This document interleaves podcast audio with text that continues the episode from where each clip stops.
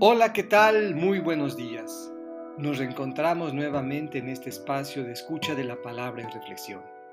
Esta mañana del miércoles 21 de junio escucharemos del evangelista Mateo el capítulo 6 en los versículos 1 a 6 y 16 a 18. Del Evangelio según San Mateo.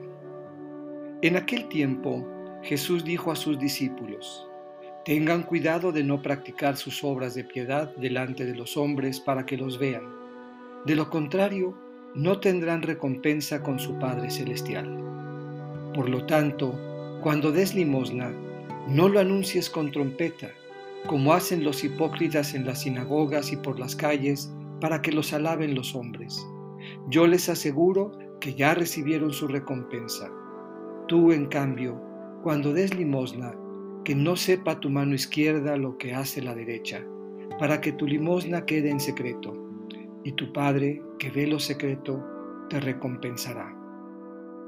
Cuando ustedes hagan oración, no sean como los hipócritas, a quienes les gusta orar de pie en las sinagogas y en las esquinas de las plazas, para que los vea la gente. Yo les aseguro que ya recibieron su recompensa. Tú, en cambio, cuando vayas a orar, entra en tu cuarto, cierra la puerta y ora ante tu Padre que está allí en lo secreto, y tu Padre que ve lo secreto te recompensará. Cuando ustedes ayunen, no pongan cara triste, como esos hipócritas que descuidan la apariencia de su rostro para que la gente note que están ayunando.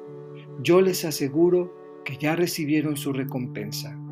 Tú, en cambio, cuando ayunes, perfúmate la cabeza y lávate la cara, para que no sepa la gente que estás ayunando, sino tu Padre que está en lo secreto, y tu Padre que ve lo secreto te recompensará. Esta es palabra del Señor. Meditemos en secreto. La tentación de ser vistos, admirados y convertirnos en el foco de atención debe ser superada por una actitud distinta, que nos sugiere hacer todo en secreto.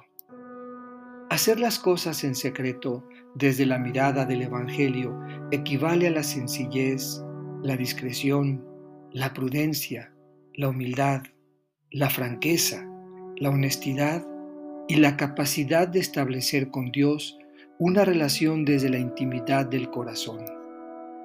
Aprendamos a descubrir que Dios está en lo secreto y que allí en lo secreto nos recompensará.